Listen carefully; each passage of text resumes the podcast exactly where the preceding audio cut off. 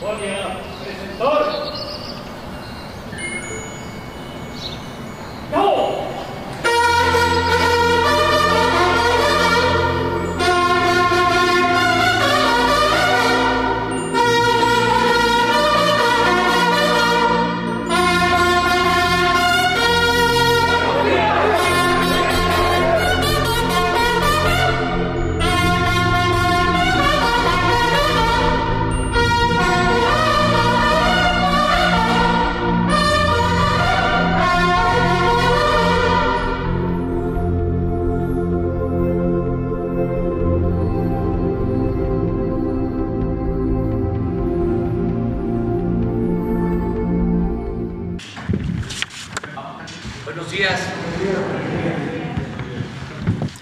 Pues estamos iniciando la semana y vamos a informar, como siempre lo hacemos los lunes, sobre los precios, quién es quién en los precios de los combustibles y también sobre las remesas, lo que envían nuestros paisanos a sus familiares, que nos ayuda mucho, es lo que más apoya la economía popular, la economía de nuestro país. Vamos a, que nos informe Ricardo Sheff. Luego, eh, el arquitecto Román Meyer va a informar de lo que está haciendo la Secretaría de Desarrollo Urbano para que se amplíen, se construyan nuevos espacios deportivos en el país va a informarnos sobre el avance en eh, este aspecto. Ya nos los pidieron ustedes y por eso va a informar el secretario de Desarrollo que viene acompañado de Luis Hernández Palacios, que es procurador agrario, también está aquí con nosotros. Bueno, pues Ricardo. Gracias, señor presidente. Muy buenos días. Muy buenos días a todas y a todos ustedes. ¿Quién es quién en el precio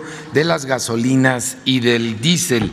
En esta semana que concluyó el precio promedio en todo México fue para la gasolina regular de 21 pesos con 44 centavos, de 23 pesos con 30 centavos para la premium y de 22 pesos con 55 centavos por litro para el diésel.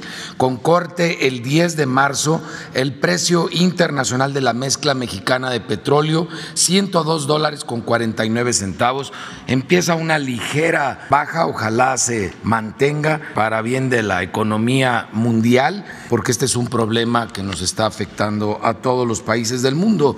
Y en esta semana es una situación histórica, por primera vez 100% de incentivo fiscal del IEPS a la premium, a la regular y al diésel. Habíamos tenido momentos en que algunas de ellas habían tenido este subsidio, este incentivo fiscal por instrucción instrucciones del señor presidente, por esta dinámica en la cual por sus instrucciones está buscando que el precio sea el precio de noviembre del 2018, aplicando solamente la inflación y eso se está logrando y claramente nos beneficia de manera directa e indirecta a todo el pueblo de México.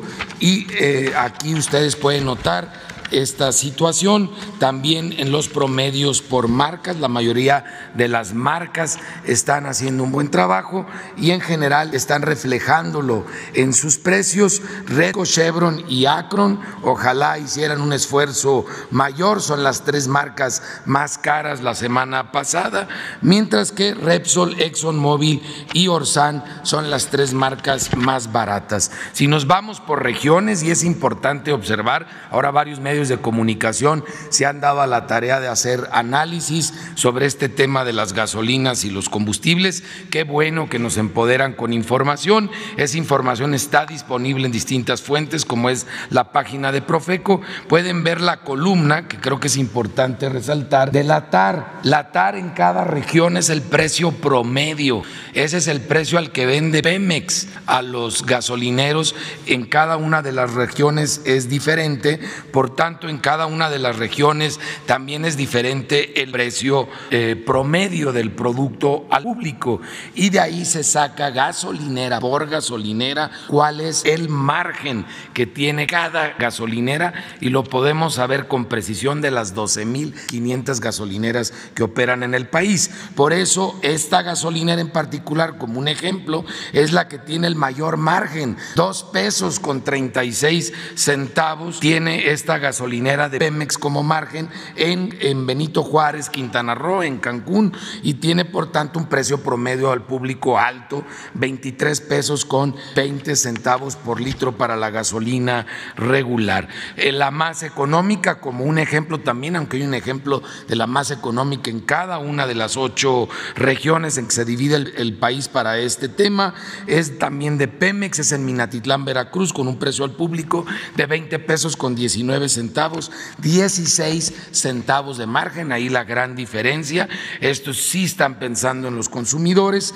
Y luego tenemos la gasolina premium, donde BB es el ejemplo del margen más alto, 3 pesos con 87 centavos estos angelitos en Iztapalapa, aquí en la Ciudad de México, con un precio al público en consecuencia muy alto de 26 pesos con 6 centavos por litro. Luego tenemos la más económica con un margen de 16 centavos, es de franquicia Pemex en Apaseo el Grande, Guanajuato, allá mis paisanos tienen a 22 pesos con 41 centavos el litro de la gasolina premium. Y en el diésel de BB, el precio más alto con el margen más alto en el Carmen Campeche, 24 pesos con 65 centavos precio al público por litro, un margen de 3 pesos con 14 centavos, mientras que franquicia Pemex en San Cristóbal de las Casas, Chiapas, con un precio de 22 pesos 37 centavos por litro, tiene un margen de 21 centavos.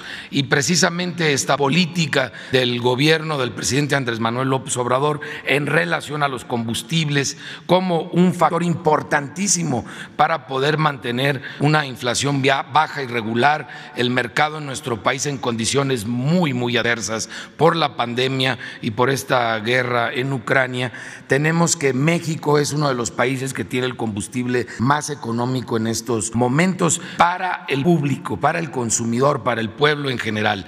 Alemania tenemos el precio ya convertido a pesos por litro de 45 pesos con 60 centavos el litro, Francia 43 pesos con 82 centavos, España 39 pesos con 74 centavos y en España sigue subiendo, está en una situación muy complicada. Estados Unidos convirtiéndolo de a litros y de dólares norteamericanos a pesos, 32 pesos con 62 centavos. Todas las ciudades fronterizas lo están pudiendo constatar día con día. Ya había un incentivo especial a la zona fronteriza, ahora es mucho más marcado con este 100% de subsidio al IEPS. China 28 pesos con 61 centavos el litro y en México el promedio de 22 pesos con 42 centavos. Esto es del cierre de la semana pasada y es, estamos hablando de la gasolina de bajo octanaje. Eh, en acciones de verificación, eh, comentarles que atendimos 186 eh, denuncias a lo largo de la semana. La mayoría de ellos se concentraron en dos gasolineras que verificamos en el Estado de México y aquí en la Ciudad de México. Realizamos 154 visitas, aunque con dos verificaciones atendimos la mayoría de estas denuncias. Tenemos una gasolinera que no se dejó verificar. Esta gasolinera es de Fred Hernández Flores en Misantla, Veracruz. Mr. Fred, pues ya déjese verificar porque ya se hizo acreedor una multa de 800 mil pesos y lo vamos a visitar como lo hicimos hace unos días aquí en la Ciudad de México. Lo vamos a visitar la CRE, la ASEA y la Profeco juntos. Como también no se dejaron colocar sellos una gasolinera en Soledad de Graciano Sánchez en el estado de San Luis Potosí y otra en Torreón, Coahuila. Estas dos gasolineras se hicieron acreedores a suspensiones y no permitieron la colocación de sellos, lo cual aparte es la comisión de un delito. Y queremos platicarles sobre estas verificaciones que realizamos a una gasolinera en la Ciudad de México, en la colonia Anzures de la alcaldía Miguel Hidalgo, en donde la Profeco eh, inmovilizó 20 instrumentos de medición, 20 bombas, y la ASEA, que ve los temas de impacto ambiental y de seguridad, clausuró la gasolinera y la CRE puso en suspensión su permiso para vender eh, gasolina. Esta, esta eh, gasolinera que se volvió muy popular, lamentablemente para mal en las redes sociales, pasadísimos de rosca, y pues ahora se van a divertir varios meses resolviendo todos los problemas que localizamos, tanto la CRE, la SEA, como la Profeco, y lo mismo mismo sucedió con una gasolinera en Naucalpan de Juárez, en el Estado de México, donde también encontramos serias irregularidades de parte de lo que cuidamos la ASEA, la CRE y la misma Profeco. ¿Cuál es el precio sin tomar en cuenta el margen más económico? Como lo pueden ustedes constatar en la app de litro por litro, la más barata para la regular 19.89 es de Servifácil en eh, Chinameca, Veracruz, y 19.89 de G500 en Minatitlán, Veracruz. Las más caras para la regular de franquicia Pemex, 24 pesos con 12 centavos en Mascota, Jalisco. Otra vez estos señores de Mascota que siguen apareciendo ya casi dos meses aquí, y 23 pesos con 69 centavos de franquicia Pemex en Arramberry, en Nuevo León. Esto es para la gasolina regular sin tomar en cuenta el margen como aparece en la app de litro por litro. Para la premium, la más barata, 21.49 de Servifácil en Centro Tabasco y 21.51 por litro de franquicia Pemex en Veracruz, Veracruz. Las más caras, otra vez Shell. Para la premium, en Miguel Hidalgo, Ciudad de México, 30 pesos con 49 centavos, esto es la semana pasada, y 29.99 de Shell en Querétaro, Querétaro, este, también de la Shell. Eh, ahora sí que hay un dicho que dice que necia la burra al trigo. Eh, ojalá se vuelvan solidarios los de Shell, particularmente en este combustible. Ellos alegan que hace maravillas el combustible. La verdad es uno más de los combustibles, perfectamente sustituible por el de cualquier otra franquicia. Eh, no es turbocina ni es nada por el estilo. Diesel más barato, 2070 de franquicia Pemex en San Juan del Río Querétaro y móvil 2125. Esto en Pánfilo Natera en Zacatecas. Las más caras, 26.19 por litro en Tlanepantla, en el Estado de México, de Shell, y 26, 25.60 por litro de franquicia Pemex, otra vez en Mascota, Jalisco. Y seguimos atendiendo el tema de eh, que no cobren los sanitarios de preferencia y sobre todo que los mantengan limpios. Vámonos al gas LP. También hay una ligera tendencia a la baja que ojalá para bien de todos los países, de toda la humanidad, siga a la baja porque son récords históricos que se han alcanzado. El 9 de marzo, si convertimos a kilos y a pesos, el precio internacional sería de 33 pesos con 50 centavos por kilo, mientras que el promedio de las 145 regiones en nuestro país fue de 24 pesos con 26 centavos por kilo. Si lo vemos para tanques estacionarios en litros, el precio internacional fue de 17 pesos con 88 centavos y el precio promedio de las 145 145 regiones en nuestro país, 13 pesos con 5 centavos, un precio significativamente por abajo de los promedios internacionales.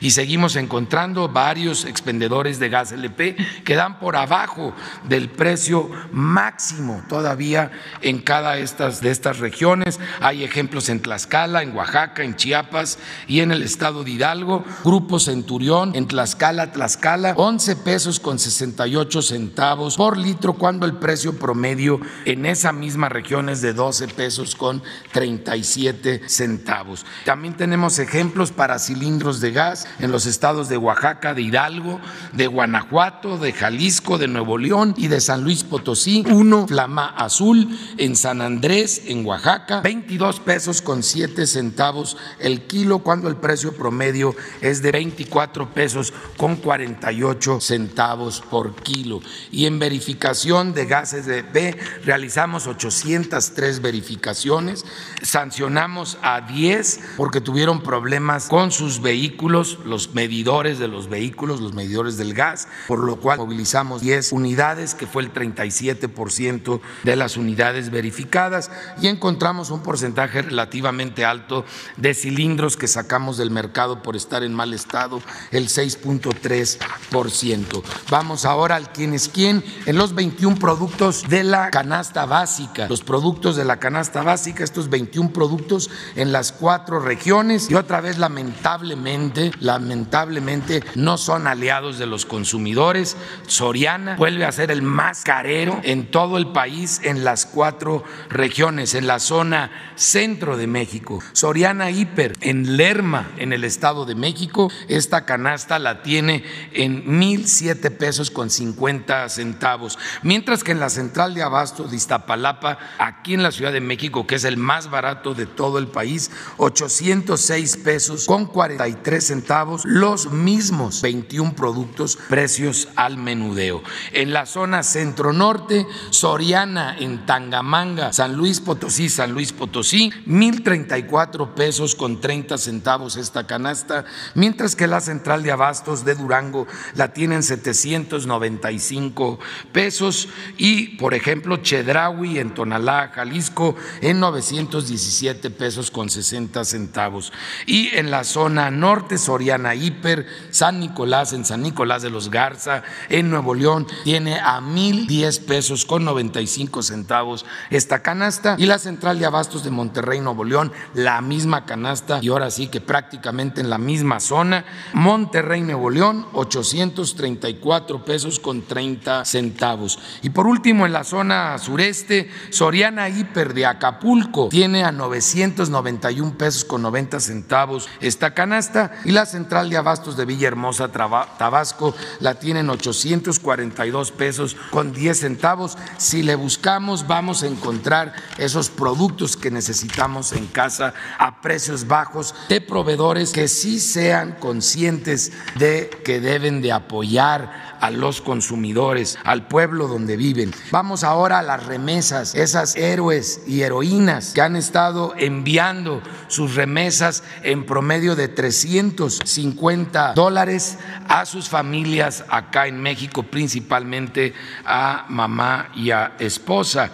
Y tenemos nosotros que se vuelve a superar el récord en, este año. Estuvimos 73.35% por arriba de las remesas del 2018, 58.19% por arriba de las del 2019, 49.98% por arriba del año 2020 y 19.57% por arriba de las del año pasado. Si lo vemos en términos sexenales, lo tenemos ahí, el sexenio 2006-2012 hubo una ligera baja al final del sexenio, sobre todo la segunda mitad del sexenio. Luego con el sexenio de Peña Nieto se duplicaron las remesas que enviaron esas heroínas y héroes acá a nuestro país y en estos tres años del gobierno del presidente Andrés Manuel López Obrador se ha triplicado las remesas gracias a esas mexicanas, mexicanos que son solidarios con sus familias, con sus paisanos y que envían en promedio 350 dólares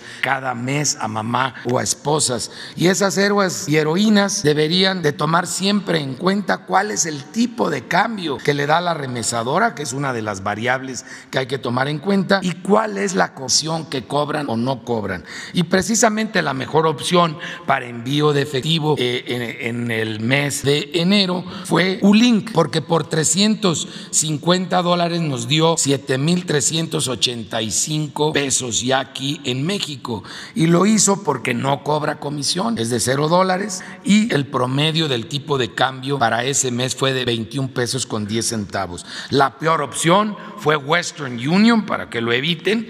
¿Por qué? Porque está cobrando 8 dólares de comisión y el tipo cambiario es mucho más bajo, 20 pesos con 47 centavos. Y si es depósito a cuenta, Ulink te da los mismos 7.385 dólares porque no cobra comisión, tiene el mismo tipo de cambio de 21 pesos con 10 centavos por dólar, mientras que la peor opción fue Cloud Transfer Services, que cobró una comisión de 10 dólares estos angelitos y un tipo de cambio muy malito de 20 pesos con 70 centavos. Por eso nos dieron 7 mil 38 pesos por los 350 dólares. Y ustedes allá deciden a quién le van a mandar el dinero, pero también en dónde lo va a ir a recoger. Y Telecom es una muy buena opción con 1.730 sucursales en todo el país, cubre 1.210 municipios. El mejor horario lo tiene OXO con 19.146 eh, opciones en donde ir y también hay la igual de condiciones en muchas otras opciones que tiene nuestro país, pero lo más importante es la decisión que toman en los Estados Unidos porque ahí determinan el tipo de cambio y la comisión a pagar. Acá todos son iguales, no cobran comisión y el tipo de cambiario ya se definió en los Estados Unidos cuando hicieron la remesa. Aquí es solamente por ubicación. Por eso en municipios muy pequeños Telecom tiene las mejores ubicaciones. Muchas gracias. Muchas gracias, señor presidente. Muy buenos días, señores compañeras. Daremos un breve resumen de los avances del programa de mejoramiento urbano con un enfoque en materia deportiva. Siguiente lámina. Quisiéramos eh, recordar cuáles son los tres objetivos, el incremento de bienestar en las propias comunidades donde hacemos las intervenciones. Segundo punto, la inversión de pública. Y tercer punto, la generación de empleos. ¿Cuáles son las cuatro vertientes del programa? La primera son infraestructuras y espacios públicos, que una de sus componentes es la parte deportiva, que es la que vamos a hablar el día de hoy. El segundo, apoyo directo de mejoramientos y eh, vivienda nueva por parte de la Comisión Nacional de Vivienda. El tercero, entrega de escrituras públicas por parte del Instituto Nacional del Suelo Sustentable. Y por último, la actualización de los programas de desarrollo urbano municipales, los que dictaminan qué se debe de construir y qué no se debe construir en cada uno de los municipios. Siguiente lámina. Estos son los datos globales que tenemos al día de hoy. Más de 100 municipios intervenidos en estos primeros tres años del programa, 24 entidades, 751 obras en total, más de 191 mil viviendas, 71 planes municipales, 27 mil escrituras públicas y un total de más de 300 mil empleos generados a través del programa.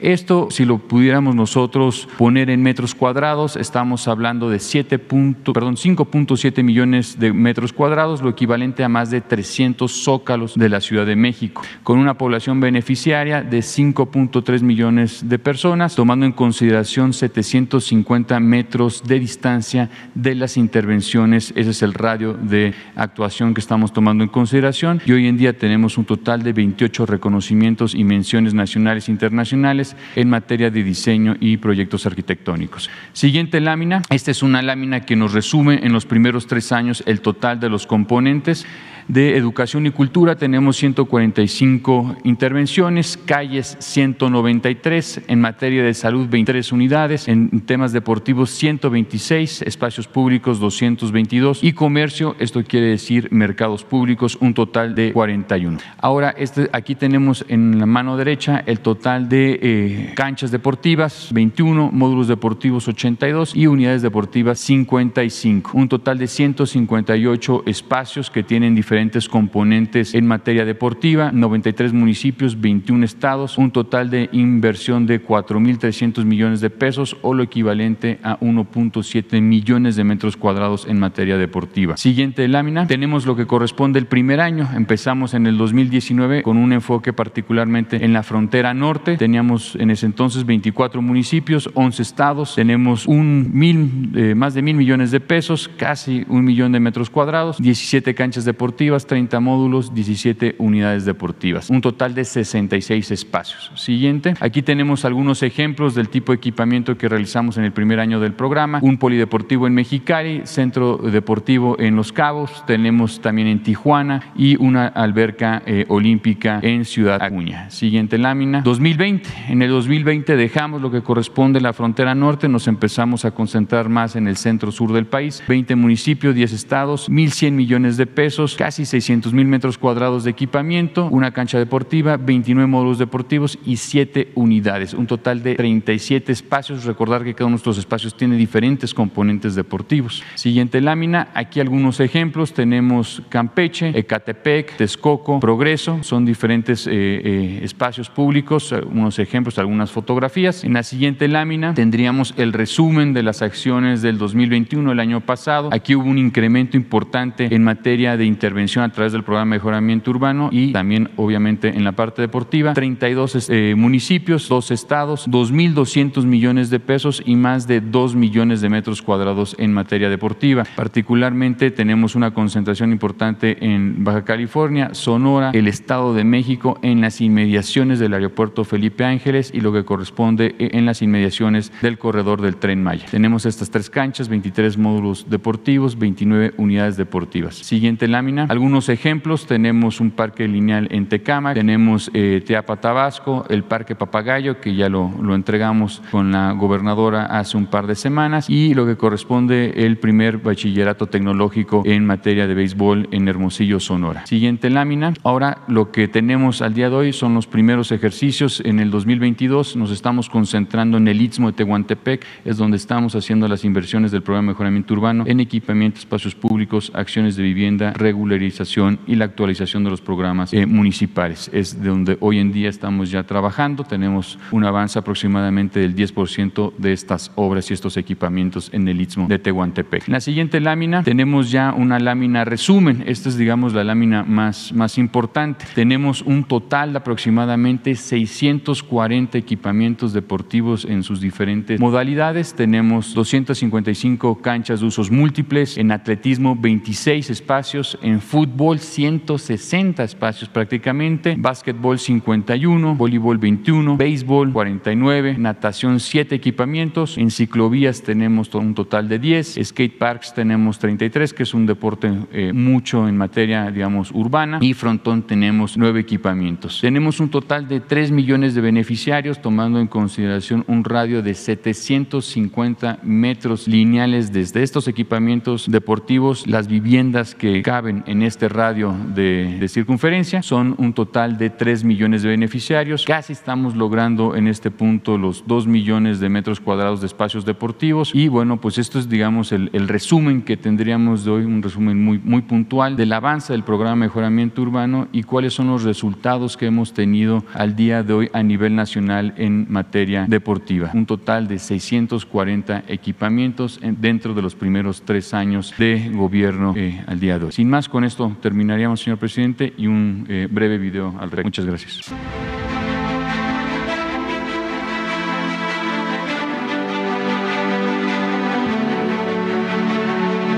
toda la niñez, la juventud, las nuevas generaciones aquí van a tener un buen desarrollo integral para que sean una gente de grandes cualidades y deportistas.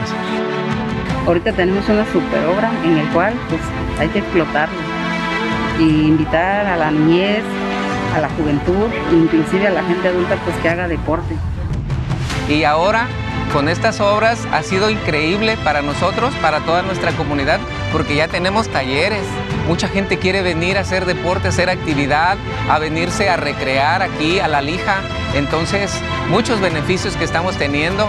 Ahora ya hasta nos sentimos así como de, ya voltea el mundo a vernos también acá en la lija. Bueno, nos benefició a todos, porque este parque antes era un basurero. Ahorita los, los muchachos lo están aprovechando para jugar. El gobierno hizo de un espacio que totalmente no valía la pena, un espacio muy bueno. Concluimos. Vamos a abrir para preguntas y respuestas. Hay, sí, hay cuatro compañeras, compañeros pendientes. Juana, Janet Galindo, no sé si está. Muy buenos días. Buenos días, señor presidente. Janet Galindo, de La Chispa, eh, Grupo Transmedia La Chispa, eh, Campeche, Tabasco, Yucatán eh, y Ciudad de México. Perdón.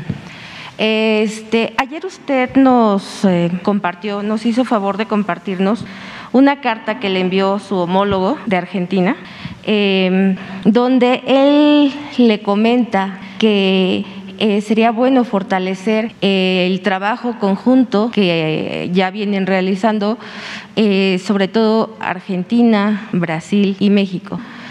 Para darle más igualdad y justicia a, este, a, un, a un continente que tenemos con tantas desigualdades. Em, con respecto a lo, económico y, después de tantos problemas que hemos pasado con la pandemia.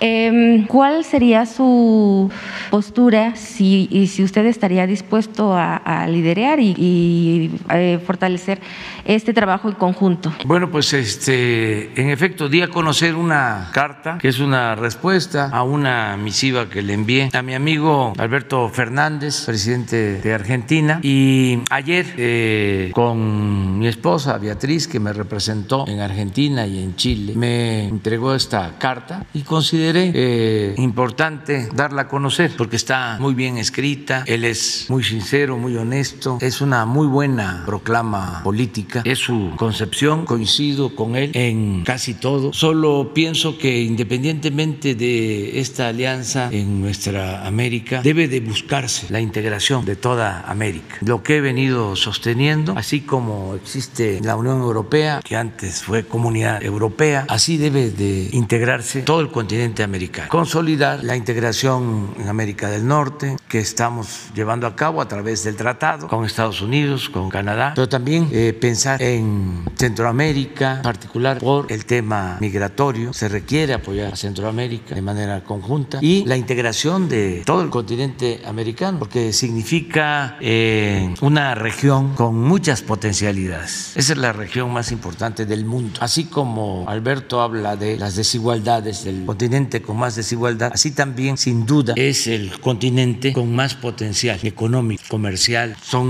muchísimos los recursos naturales del continente americano, su fuerza de trabajo joven, su avance en materia tecnológica, su eh, fortaleza en cuanto a la capacidad de consumo, de compra de los habitantes de América. Es de los ingresos por persona más altos del mundo, este, lo que representa la población del continente americano. Entonces, eh, es muy buena la propuesta de Alberto y él es un muy buen gobernante, enfrentando pues, los mismos problemas que enfrentamos aquí con eh, una minoría rapaz que estaba acostumbrada a saquear, a robar, que como sucede aquí en México, también en Argentina, tienen el control de la mayoría de los medios de información y como le expuse en la carta, de manera hipócrita, luego de que ellos endeudaron a Argentina, el antecesor, con gobiernos extranjeros, con el Fondo Monetario Internacional, contrajo una deuda enorme, les dieron todo ese dinero porque eh, habían elecciones y querían que se religiera el que estaba de presidente. Entonces no les importó eh, sobrepasar los límites de capacidad de pago de Argentina y luego de que endeudan a Argentina empiezan una campaña en contra del que hereda esa enorme deuda. Afortunadamente ya se logró un acuerdo, eh, les están dando plazos, aceptó la propuesta del Fondo Monetario Internacional y es un respiro para Argentina y como me dice Alberto, ya el año pasado crecieron después de una situación muy crítica al 10.5% y yo espero que les vaya bien y eso es lo que puedo comentarte. Eh, me gustaría incluso porque mucha gente no tiene acceso al internet, pero sí nos escucha por la radio en todo el país, sí está pendiente de las mañaneras. ¿Por qué no la lees, de favor? La carta, porque esto llega a más personas. buenos días. la carta dice así, eh, Andrés Manuel López Obrador, presidente de los Estados Unidos de México, presente. Mi muy querido amigo, hemos tenido el placer de recibir en nuestra Argentina Beatriz, tu compañera de vida. Ese ha seducido a todos con su frescura, su maravilloso carácter y su envidiable inteligencia. Sus comentarios teológicos me fascinaron. Aunque dejó en evidencia mi supina ignorancia religiosa, ha echado luz sobre lo poco confiable que resultó ser San Pablo. Entendí que María Magdalena era mejor persona de lo que dicen los moralistas y descubrí que Judas Tadeo no era tal. Bromas aparte, su conversación es atrapante. Me acompañó a un acto conmemorativo del Día de la Mujer y dejó un extraordinario mensaje ante decenas de miles de personas reunidas en un barrio humilde de los alrededores de esta ciudad. Créeme que te ha hecho quedar muy bien a ti y a tu siempre querido pueblo. Tienen en ella a una gran representante de esa sociedad mexicana que tanto amamos y valoramos los argentinos. Quiero agradecerte las palabras que has escrito en tu carta. Han sido un bálsamo para mi espíritu en un tiempo tan difícil como en que me ha tocado enfrentar. Un país endeudado irresponsablemente que sumió en la pobreza a millones de compatriotas es lo que han dejado quienes me precedieron en el gobierno. El resto del daño lo hizo la pandemia. A pesar de todo, estoy seguro de que lentamente vamos poniendo el país en la senda del crecimiento. El 2021 terminó con un incremento del PIB del 10.3% y ya tenemos más empleos formales que los que se registraban antes de desatada la pandemia. Ahora nos queda cerrar el plan de facilidades extendidas con el Fondo Monetario Internacional. Esta es la tarea más penosa. No hay nada que peor que confrontar posiciones con los cultores del peor capitalismo financiero. Aún así, hemos obtenido un acuerdo beneficioso para el país, pues evitamos los típicos planes de ajuste con los que los neoliberales pretenden resolver los desequilibrios económicos. Para ellos, los desmanes que causan los poderosos deben resolverse a costa del sacrificio de los más vulnerables. Esa lógica nunca lleva, conlleva soluciones justas y eso irrita a cualquier hombre de bien. He visto que has estado con mi querido amigo Lula. Es una gran persona y el mayor líder de Sudamérica que ha tenido y tiene. Deberíamos acompañarlo en todo lo que esté a nuestro alcance. Si eso ocurriera, le haría un gran bien al sufrido pueblo brasileiro. Pero además, imagino que nos permitiría fortalecer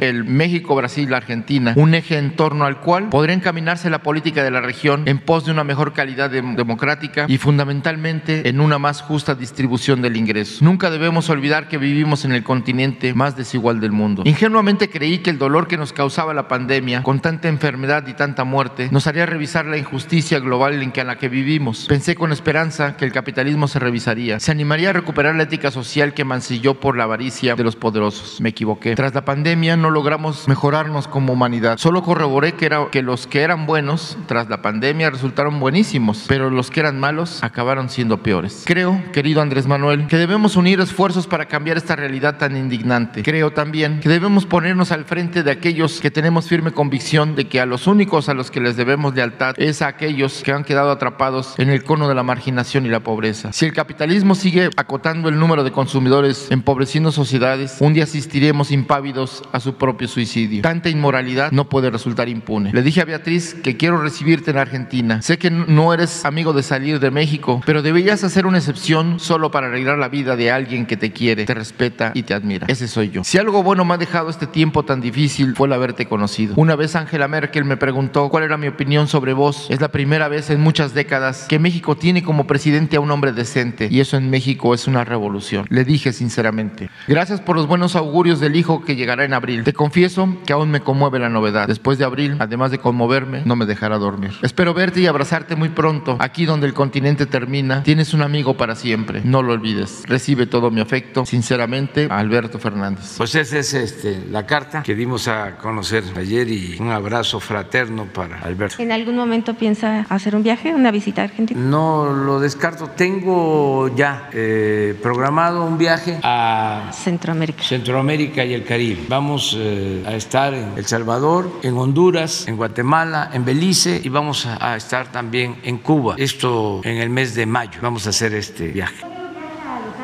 Y en junio es probable que estemos en Los Ángeles, o sea, eh, en un encuentro en el que va a estar el presidente Biden. Ese es el plan. Y sí me gustaría ir al Cono Sur, nada más que por ahora esto es lo que tenemos este, en programa. Programado. Okay. En otro tema, eh, estamos a menos de una semana de entregar una obra muy importante.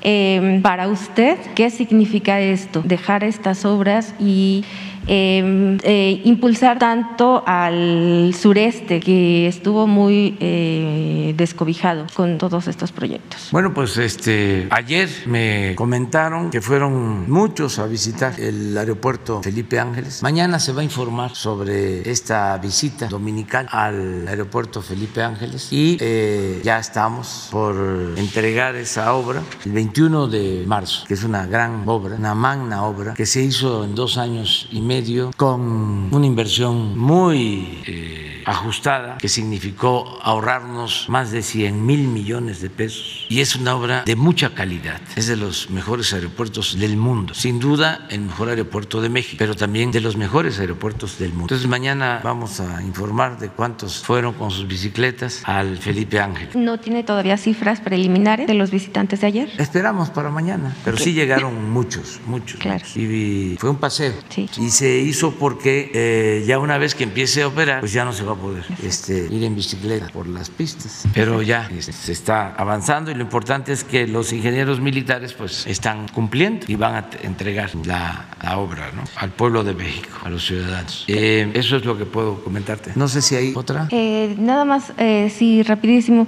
Si nos pudiera dar una opinión, va a haber una subasta de los bienes del expresidente Miguel Alemán en París. Eh, no sé si usted tenga conocimiento de esto. Esta subasta se, bueno, se dio a conocer el fin de semana y eh, se va a realizar el día 23 de, de este mes. No tengo este, información sobre la subasta. Eh, voy a enterarme de qué se trata. Desde luego que tienen eh, todo el derecho ¿no? de hacerlo. Las, Sí, la familia este, tiene el derecho de hacerlo y tenemos que ser respetuosos de estas este, decisiones. Pero quiero saber este, qué es lo que se va a subastar. es que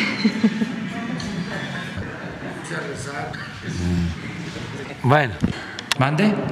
Son los bienes, perdón, son los bienes que están dentro del departamento, lo que este el departamento que llegó a ocupar el expresidente en algún momento allá en París. Sí, sí, Es sí, eso. sí, sí. Sí, y tienen pues eh, eh, todo el derecho y merecen respeto. Muy bien. Este Miguel Arzate. Muy buenos días, señor presidente. Miguel Arzate, del Sistema Público de Radiodifusión del Estado mexicano, Canal 14. Preguntarle, presidente, ¿cómo le fue en su gira de este fin de semana? Eh, ¿Tuvo la oportunidad de visitar, supervisar las obras que se realizan en la presa Peñitas, en el río Grijalva? Ahí se reunió con el canciller Marcelo Ebrard y también estuvo ahí el el embajador de Estados Unidos en México, Ken Salazar. Preguntarle cómo le fue en esta gira y sobre todo saber eh, sobre qué conversó con el canciller Marcelo Ebrard. Bueno, eh, fue una gira muy importante porque iniciamos en la frontera, en Tapachula, el viernes y tratamos el tema migratorio. también fuimos a ver un vivero que produce alrededor de 30 millones de plantas por año. Es el vivero más grande de México que está a cargo de la Secretaría de la Defensa y con ese vivero estamos sembrando en Chiapas 200 mil hectáreas de árboles frutales y maderables y trabajan más de 80 mil sembradores. También estuvimos en el puerto Chiapas porque ya toda esa región va a ser eh, parte de un plan integral para el desarrollo del istmo y del sureste manejado por la Secretaría de Marina. Entonces estuvimos en el puerto Chiapas donde también se están contemplando inversiones. y luego en Arriaga porque se va a rehabilitar toda la vía del ferrocarril desde Istepec hasta Ciudad Hidalgo, hasta la frontera con Guatemala, más de 400 kilómetros. Esto también a cargo de la Secretaría de Marina, el tren y los puertos. Visitamos eh, Peñitas, ahí evaluamos todo el plan de modernización de las hidroeléctricas. Es el plan de modernización de hidroeléctricas más importante del mundo. Vamos a, a trabajar, ya se está haciendo, en 18 hidroeléctricas. Se van a adquirir un poco más de 120 turbinas nuevas para estas hidroeléctricas. Estamos hablando de una inversión de más de mil millones de dólares en eh, estas hidroeléctricas en el país. Desde luego, las hidroeléctricas del río Grijalva. Luego eh, supervisamos una obra, una carretera que va a permitir ahorrar una hora de tiempo en el traslado de Villahermosa a Tuxtla o de Tuxtla a Villahermosa. Se van a hacer dos horas y media este, por eh, este libramiento y se va a inaugurar ya esta obra que son alrededor de 20 kilómetros. se va a inaugurar en julio, va a estar terminada. Estuvimos también en Estación Chontalpa, porque ahí se va a hacer un ramal de 100 kilómetros hacia Dos Bocas, un ramal de ferrocarril. Y se va a rehabilitar toda la línea desde Coatzacoalcos hasta Palenque del ferrocarril. Y eh, ya está muy avanzada la eh, línea férrea del Istmo, de Salina Cruz a Coatzacoalcos. Entonces, estamos hablando de que se van a rehabilitar en el sureste, eh, en este gobierno, 2.500, 2.500 kilómetros de vías férreas, lo que no había sucedido nunca. Y vuelven los trenes de pasajeros. Entonces, a eso fuimos y ayer eh, visitamos la refinería de Dos Bocas, que pues está eh, en pleno proceso de construcción y se va a terminar en julio y nos va a permitir procesar 340 mil barriles diarios de gasolina, digo de, crudo, de petróleo crudo, para producir como 190 mil barriles diarios de gasolinas.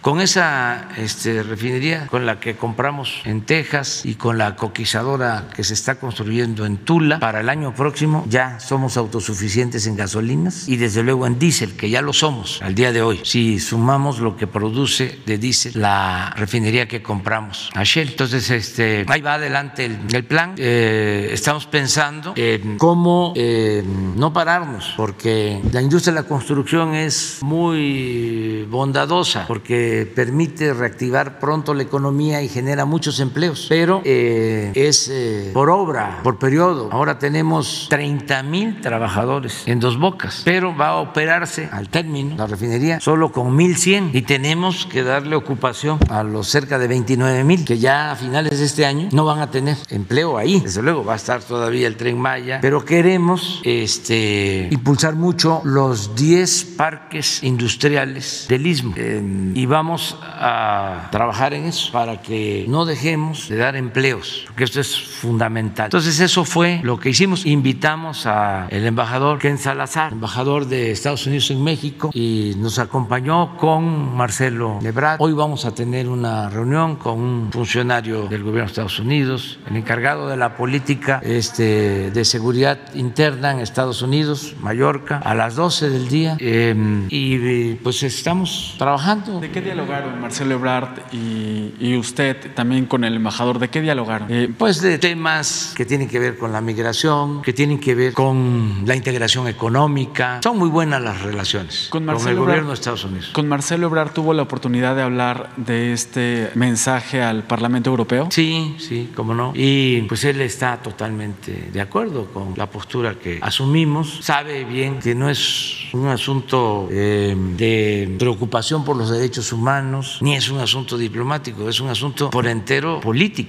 Entonces, para los que decían del por qué no contestaba la Secretaría de Relaciones Exteriores y por qué contestó la presidencia, porque es un asunto político. Aún siendo un asunto diplomático, es facultad del presidente atender la política exterior. Sin embargo, ni siquiera se puede decir que se trata de un asunto diplomático, es un asunto político. Y si somos estrictos, politiquero. Muy bien, pues. Entonces, este, ni hablar de eso. Pues. Un, segundo tema. Eh, el jueves pasado en la es de, de, risa si no fuese porque este, se trata de una institución de otro país o de otro continente, pero la verdad son muy responsables y muy entrometidos, tienen mentalidad colonialista. Ok, presidente, muchas gracias de verdad. En eh, un segundo tema, el jueves pasado en la Cámara de Diputados se aprobó una propuesta de decreto para eh, poner en, claro qué es la propaganda gubernamental, con la intención de que los funcionarios públicos puedan eh, hablar sobre la consulta de revocación de mandato y otros procesos, si es que se aprueba.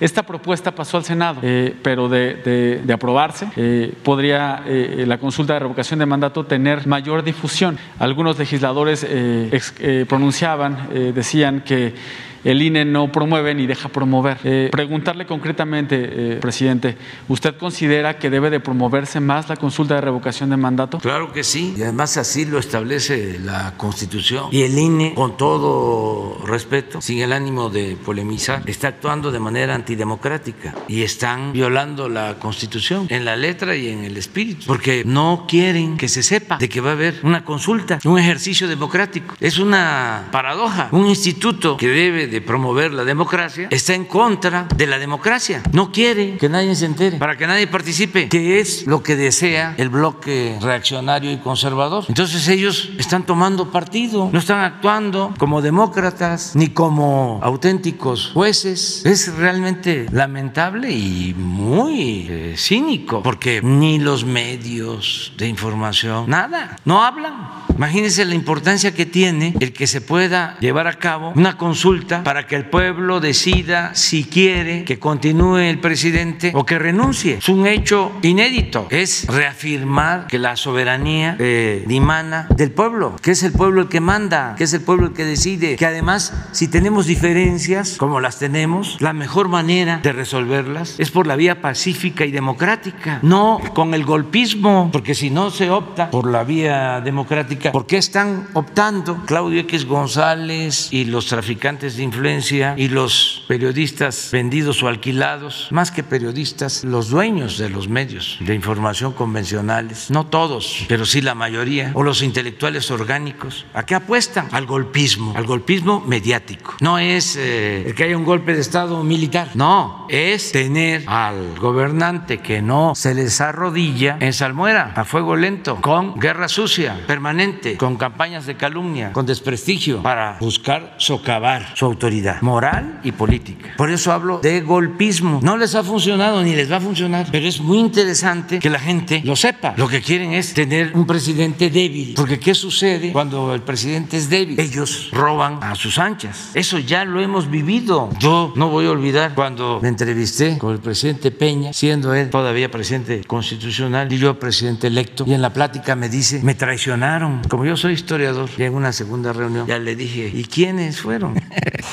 pues para saber, este, pues ya me dijo, pero eso no este, tengo por qué este, darlo a conocer. Eso investiguen ustedes, que son mirones profesionales. Este, sí, sí, que les dio todo todo, todo, todo, todo. Les condonó impuestos, les dio contratos y lo traicionaron. Este, porque, no sé si se acuerdan, eh, los medios apoyaron al presidente Peña, lo elevaron a rango supremo con lo mediático. Eso no se debe de olvidar, sobre todo los jóvenes, porque ya de estas cosas no, este, se saben mucho, se sabe mucho. Además, siempre dicen nuestros adversarios, sobre todo los del pensamiento conservador, los que no nos quieren. Eso es pasado, ya no, ¿no? ¿Cómo no? El que no sabe de dónde viene no va a saber así hacia dónde va. ¿Cómo vamos a declarar el fin de la historia? No. ¿Quieren que nos dé amnesia? No. Bueno, lo elevaron y después le dieron la espalda. Hasta lo convirtieron en el payaso de las cachetadas, burlándose de él. Entonces, esa eh, estrategia golpista, pues no debe de dejar de tener eh, un contrapeso. O sea, cuando menos que la gente sepa, tenga información, porque, repito, no son las bayonetas, no son los tanques, es el desprestigiar. Calumnia, que algo queda. Y vas este, quitándole fuerza para que no haya transformación, para que siga la misma corrupción de siempre, para que podamos seguir robando y para que el presupuesto sea de nosotros, no del pueblo. ¿Cómo este, se le va a dar al pueblo si eso es populismo, paternalismo? Hay que apoyar a los bancos, hay que apoyar a las empresas. Eso es fomento, eso es rescate, eso no es populismo, eso no es paternalismo. Lo que va a los pobres sí, lo que va a los de arriba es fomento, es el rescate. Entonces, cuando hablo de golpismo, es eso, a eso me refiero. El que reúnan dinero para tener periodistas que ganan muchísimo solo por golpear y medios que difunden campañas de desprestigio. Y esto sucede aquí, sucede en el mundo, en todos lados. Es este muy articulado. Si le rascan un poquito, ni siquiera mucho, la proclama de, o el pronunciamiento o la condena de los diputados de Europa sale de aquí. Tiene que ver con Claudio, con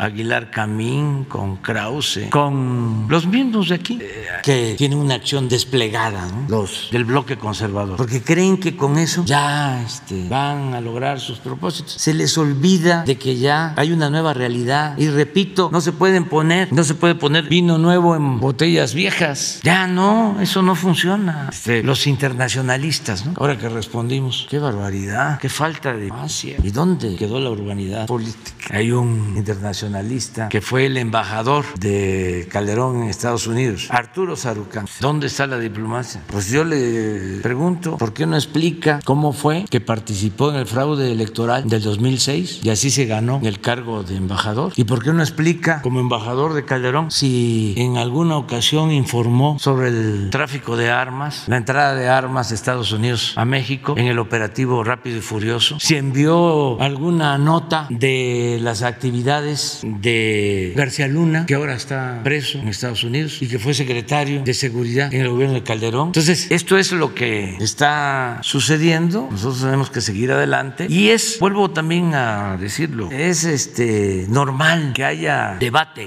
Nosotros no vamos a censurar a nadie. A veces hasta insulta, mientan madre.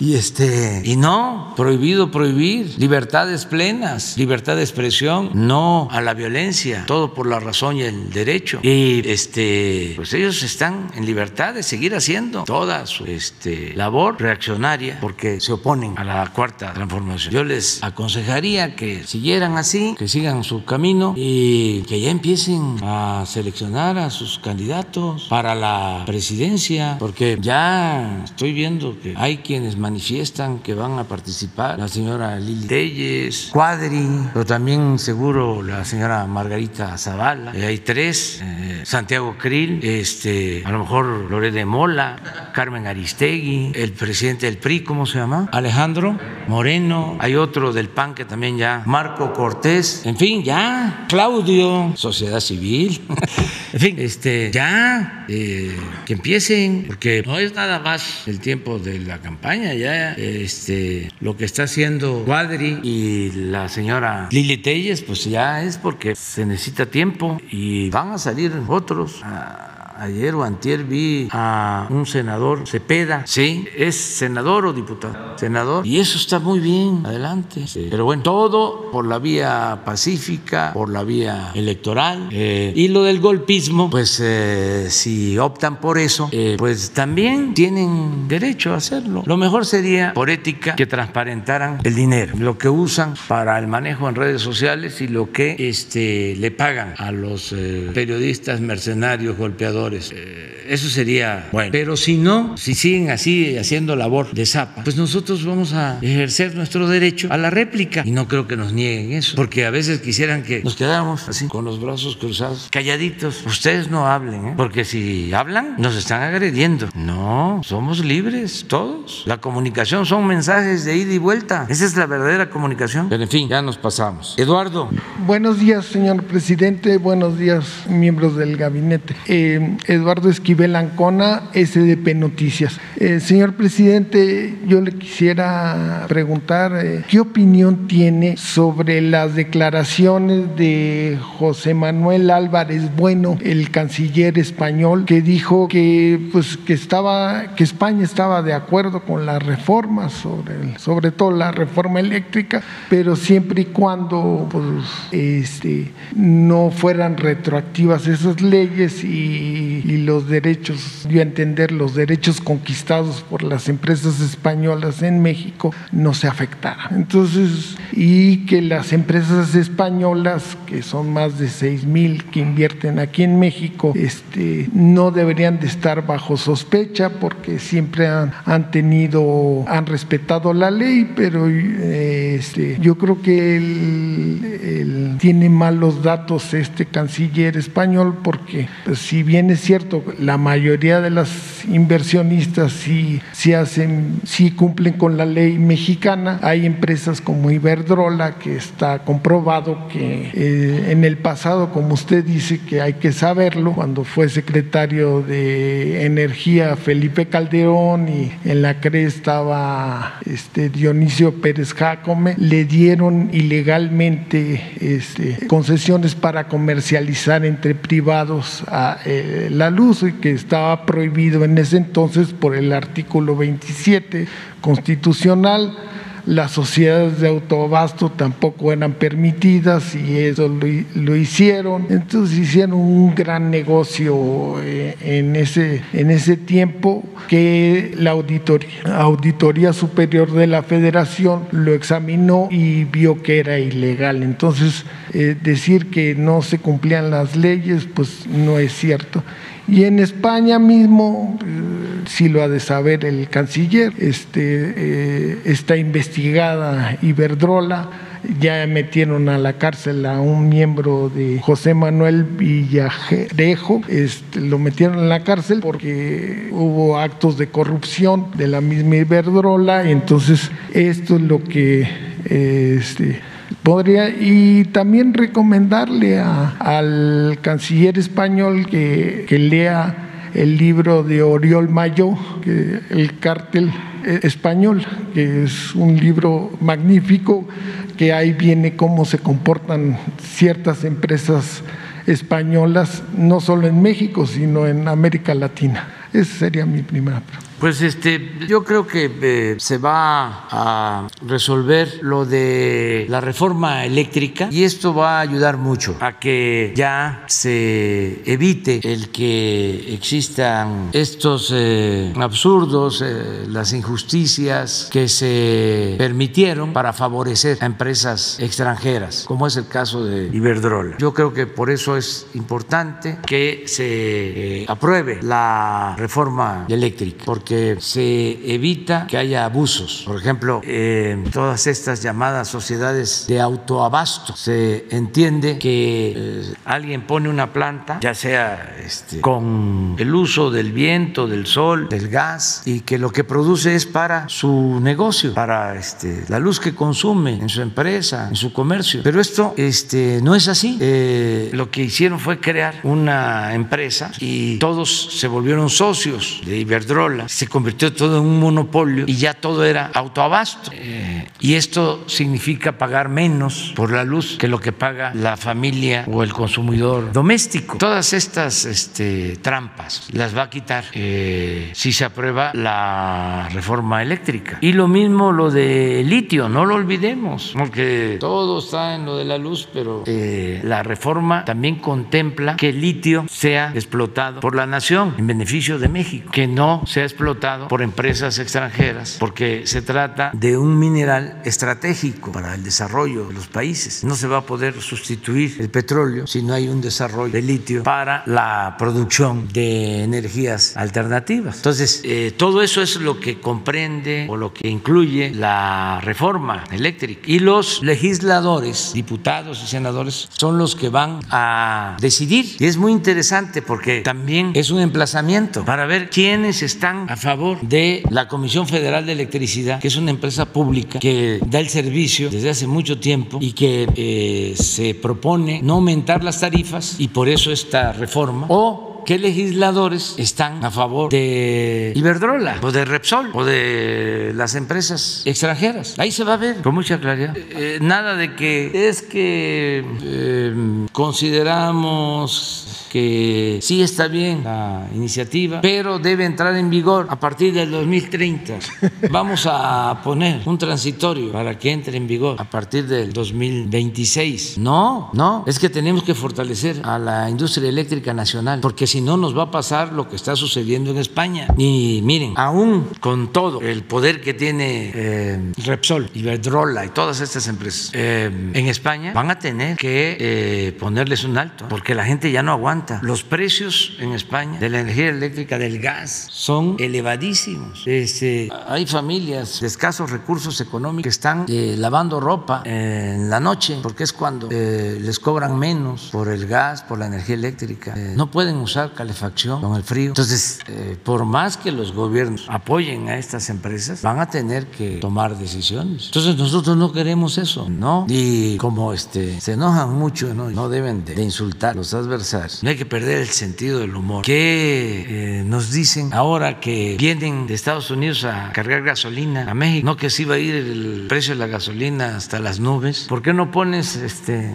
otra vez este el cuadrito del costo de la gasolina? Ya le voy a pedir a este a Krause que ya se venga acá, que está más barata la gasolina, que ya no esté viviendo en Estados Unidos.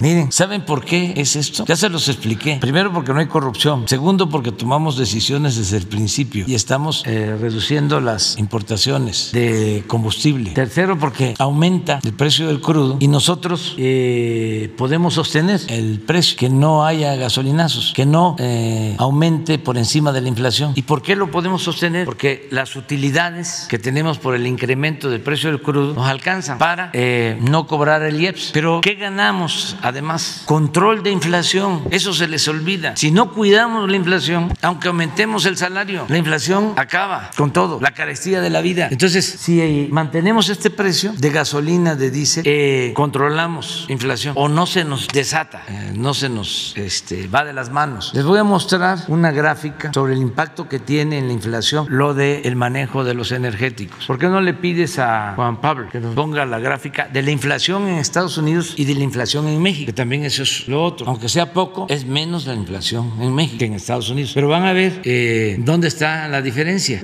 Este, a ver si la tienen. Mire, este es febrero. Esta es la inflación de México, 7.3. Estados Unidos, 7.9. Pero ¿qué hace la diferencia? Que en energéticos nosotros tenemos 0.5 y ellos tienen 1.9. Y esto nos ayuda mucho porque los tecnócratas dogmáticos llegaron a satanizar el subsidio. Cuando impusieron la política neoliberal, no se podía hablar de subsidio ni de fomento a la actividad productiva. Mientras en otros países mantenían subsidios, aquí quitaron todo y nos pusieron a competir en condiciones de desigualdad con otros países, sobre todo a los productores nacionales. Por eso se cayó toda la actividad productiva. Nosotros tenemos una política pues, distinta y esto nos ayuda. Y somos libres, porque en un país dominado por las empresas, ¿qué esperanza puede tener el pueblo? Yo les diría que ni es bueno para las mismas empresas. Tiene que haber una separación entre lo económico y lo político. Cuando es el poder económico el que domina y controla lo político, pues ya la mayoría de los ciudadanos no tiene ninguna protección queda en el desamparo. Eso es lo que estamos ahora este, experimentando, el que se gobierne para todos. Muy bien, adelante. En una segunda pregunta, señor presidente, el pasado mes de junio, el Birmex este, firmó un contrato con, con un fondo de inversiones ruso para hacer la vacuna Sputnik aquí en México. Este, ¿Esto va a seguir adelante o se va a poner una pausa? y, y, si se va a seguir aplicando, bueno, si se sigue aplicando la vacuna eh, Sputnik aquí en la Ciudad de México, pues se está poniendo esa vacuna, este, pero más adelante habrá más compras o ya se producirá en México o se va a poner una pausa en, mientras está el conflicto. Bueno, se van a mantener todos los contratos eh, convenios que se tengan con todos los países, no se cancela nada. Y en el caso de la vacuna, eh, pues ya no vamos a necesitar. Eh, afortunadamente tenemos una reserva importante que nos permite proteger a la población todo este año. Tenemos ya reservas de vacunas suficientes y está por conocerse el resultado de la vacuna patria y lo que tenemos nos alcanza. Entonces, si ya el convenio que se había hecho este, tenía el compromiso de adquirir vacunas en una determinada cantidad, se mantiene. Todos los compromisos se deben de cumplir y nosotros no vamos a participar en sanciones a nadie, no nos metemos. Este, llamamos a que se busque el diálogo, se consiga la paz, se evite la pérdida de vidas humanas, pero no nos metemos este, a tomar sanciones, mucho menos a mandar armas eso no, no participamos en eso. Muchas gracias. Muy bien. Hans Salazar. Sí, eh, presidente, eh, buenos días. Hans Salazar de Noticiero en Redes. Eh, bueno, pues si me permite, aprovechando la presencia del secretario de Sedatu, hacer estos planteamientos, ya si son, son muy concretos. uno que ya se había planteado aquí es precisamente el tema de Tulum. El fondo del conflicto en la franja hotelera de Tulum radica en que, en que el ejido Pino Suárez afirma que colinda con el mar. Sin embargo, existen dos títulos, el de González Avilés y el de Enrique Furken. Todas las sentencias hasta el momento dicen que el ejido Pino Suárez no colinda con el mar Caribe, sino con terrenos nacionales pantanosos. Sedatu ha participado en todos los juicios y ha defendido los dos títulos. La pregunta eh, para el secretario, si el ejido Pino Suárez de Tulum colinda con el mar Caribe o no colinda con el mar Caribe, porque esto es clave, precisamente eh, esto tiene que ver con toda la zona hotelera y máxime ahora con todo este desarrollo de los proyectos Tren Maya, el propio aeropuerto, porque el desarrollo turístico pues va, va a ser un crecimiento mucho mayor. Y si me permite ahorita otro, eh, eh, concretamente otros temas en torno a eh, Sedato, aprovechando la presencia del secretario. Pues es Román y también podría ser este Luis. Presidente. Bueno, en relación a, al ejido, la información que tenemos y que le pedí yo al procurador que tome lugar aquí en el estrado, el ejido no, no colinda con el mar.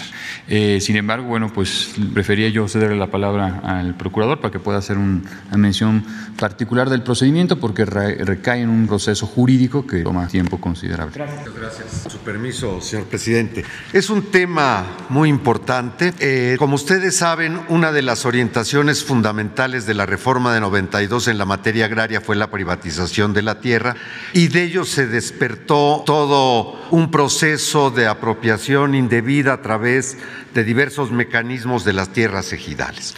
En el caso del ejido José María Pino Suárez, a través del proceso de delimitación, destino y asignación de tierras ejidales, se llevó a cabo un proceso de parcelamiento asignando la titularidad de ellos a personas que venían afuera del ejido y que fueron siendo reconocidas paulatinamente.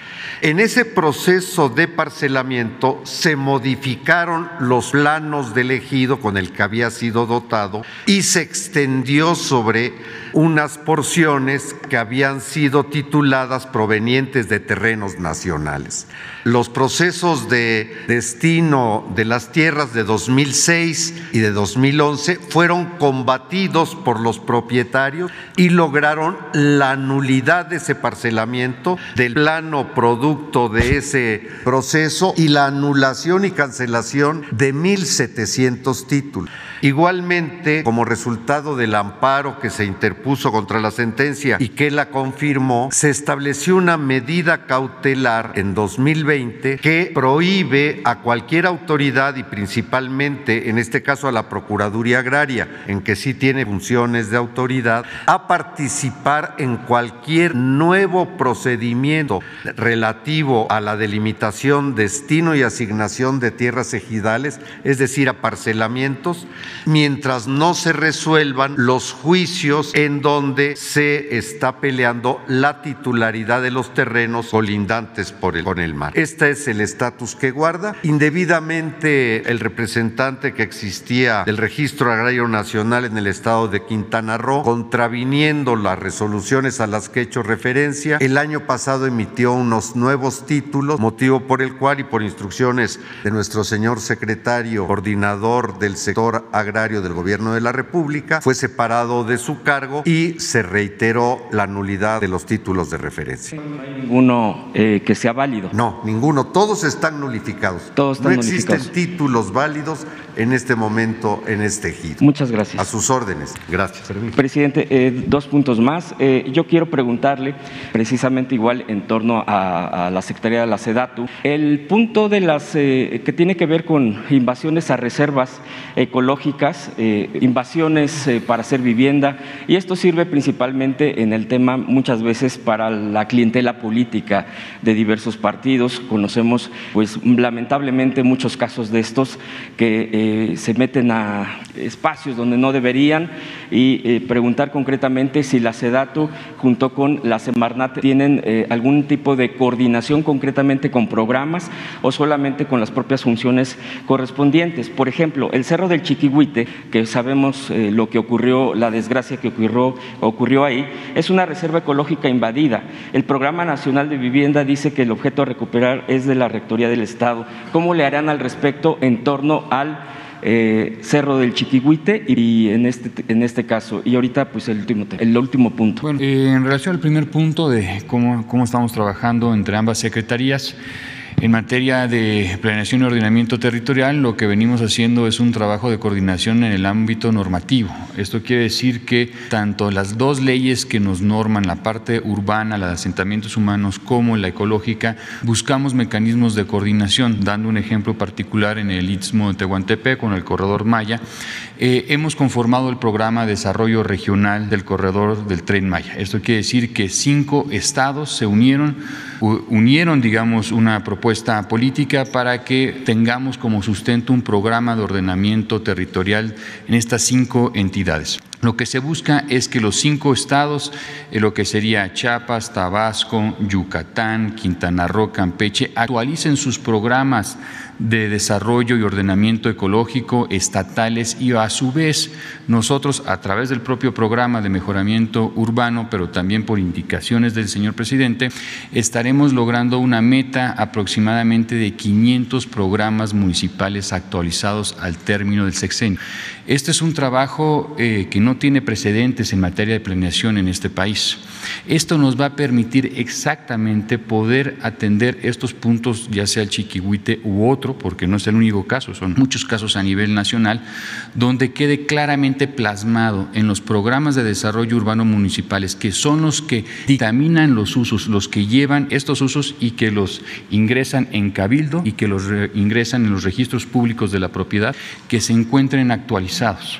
También, obviamente, tiene que haber un refuerzo, una política pública clara y contundente de no dejar que esto pase. Un caso en particular, como en el caso de Tulum, donde la propia Semarnat presentó un juicio de amparo en contra de la nueva propuesta de programa de desarrollo urbano municipal, el cual hoy en día se encuentra frenado.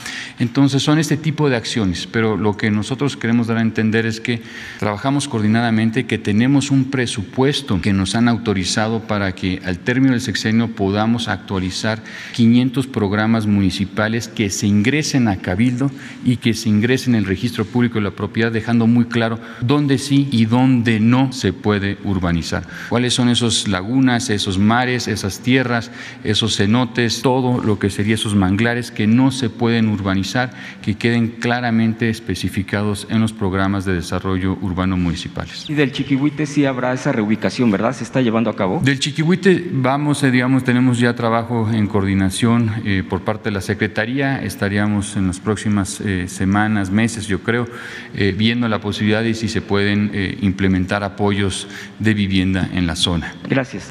por último, presidente, el día de ayer tuvimos la oportunidad de asistir al Aeropuerto Internacional, al AIFA, a la apertura precisamente del paseo ciclista, pero también del paseo peatonal, porque hubo un evento ahí.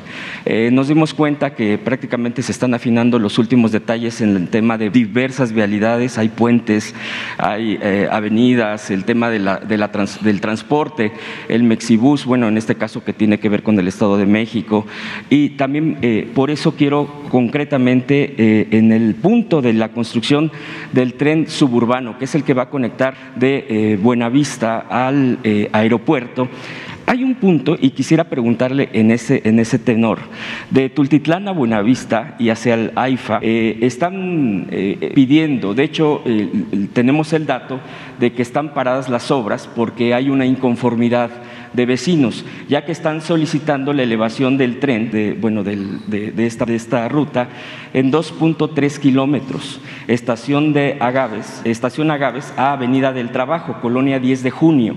Eh, esto tiene que ver, nos están explicando porque fuimos a campo, en torno a que la división que se haría si va por abajo la vía, estarían afectando y dividiendo ahí la comunidad o las comunidades que se encuentran en esta zona y habría afectaciones diversas en el tema incluso porque ahí pasan también eh, tubería de Pemex, eh, tiene que ver con el tema también del tráfico, tiene que ver con el tema de la división de estas comunidades y más complejidad en la movilidad.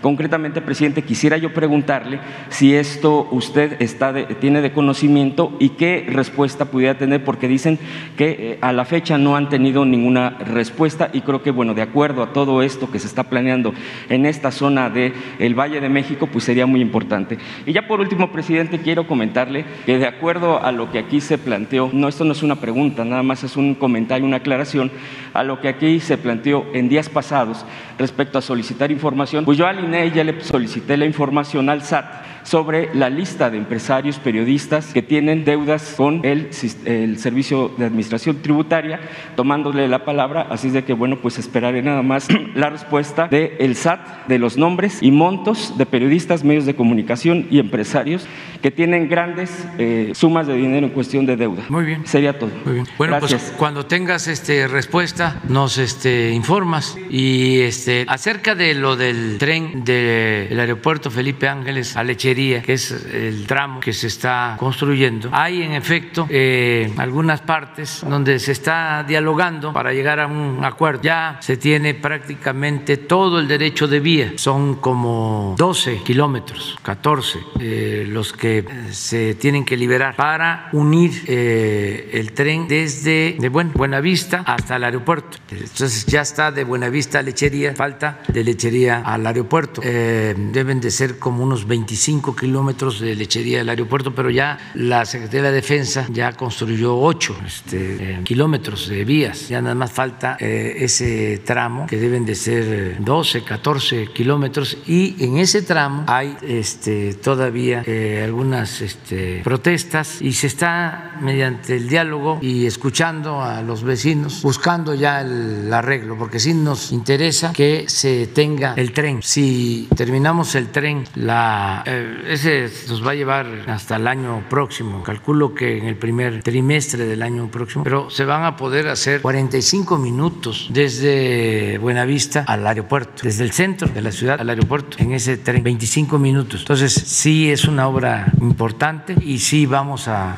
seguir hablando con los vecinos para resolver. ¿Mande? ¿Hay la posibilidad de que se le diera esa, ese asunto de elevar?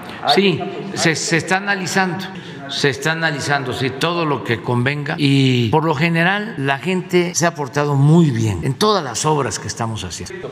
Sí, sí, sí. Eh, imagínense, 1.500 kilómetros del tren Maya. La gente contenta. Y han ido los este, coyotes, los representantes de la delincuencia de cuello blanco, los este, conservadores corruptos, a verlos para ofrecerles amparo y la gente. No, no, no, no, no, no. En Tabasco, Chiapas, Campeche, Yucatán, Quintana Roo, pero lo mismo en el aeropuerto, la construcción. Al contrario, este, ellos eh, vendieron parte de sus tierras, eh, como 1.500, 1.500 hectáreas. ¿Y de dónde salieron los amparos? De Claudio, ¿cómo se llama? El que fue ministro de la Corte, que apoyaba a todos, sí, cuando estaba ahí. Este, Cosío, Ramón Cosío, ¿qué cosa fue de lo que aprobó? Bueno, hasta lo de ABC, ¿no? O algo, una resolución de ese tipo. Este, pues ellos son, pero la gente no, y les estamos cumpliendo. ¿Por qué no les informas de lo que se está haciendo eh, alrededor del aeropuerto? Bueno, eh, creo que está una de las láminas que es eh, las acciones del 2020, viene muy simplificada, pero en términos generales, a través del programa de mejoramiento urbano, intervenimos siete de los ocho municipios eh, colindantes. El último, que está en Hidalgo, lo haremos también el próximo año, pero hemos eh, hecho una inversión importante y lo mismo que son equipamientos, espacios públicos, acciones de vivienda, regularización de tenencia del suelo en las colonias aledañas al, al aeropuerto. Esto es parte de los programas que hemos venido realizando el programa de mejoramiento urbano, reforzando los proyectos de desarrollo regional del gobierno federal, ya sea el aeropuerto Felipe Ángeles, ya sea el corredor del Istmo de Tehuantepec, como ustedes vieron en la última lámina, un conjunto de puntitos que es donde acabamos de ya iniciar las obras públicas o el corredor del Tren Maya.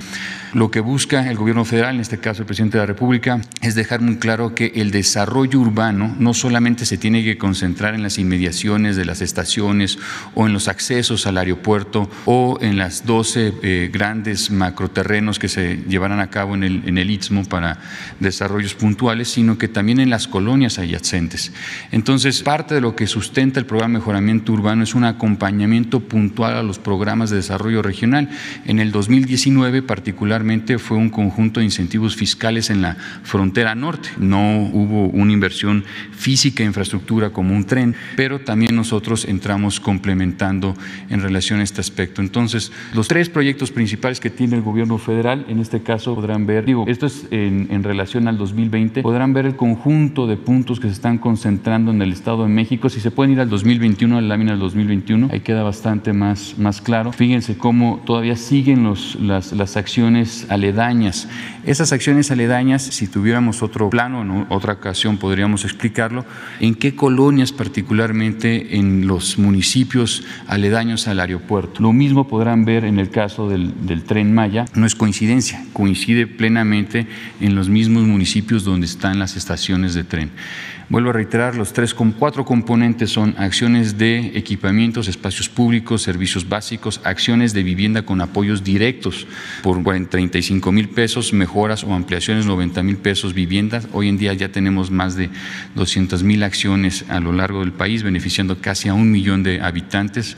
Tenemos lo que corresponde al tema de regularización de tenencia del suelo y lo que comentaba el compañero, la actualización con un fundamento técnico, ecológico, sobre los programas de desarrollo desarrollo urbano municipales, que son los que dictaminan los usos de suelo donde se entregan los permisos de construcción. Son las acciones que venimos realizando. Gracias. Bueno, ya vamos a terminar. Ya. Miren, este, mañana ustedes dos, tres, cuatro y cinco, seis allá. Sí, por favor. Ya, este, así lo hacemos. Ustedes dos, tres. Sí, acuérdense que este, sí. Sí, pero ahora no, ya no se puede. Ya, este, pero si te quedas pues, mañana. Muy bien, nos vemos mañana. ¿Cómo? Ah, pues migración, eh, este, frontera sur, frontera norte, eh, los programas de cooperación para el desarrollo, aduanas, todo lo que tiene que ver con eh, la relación México-Estados Unidos. Sí, mañana, entonces, este, sí, ya no se puede.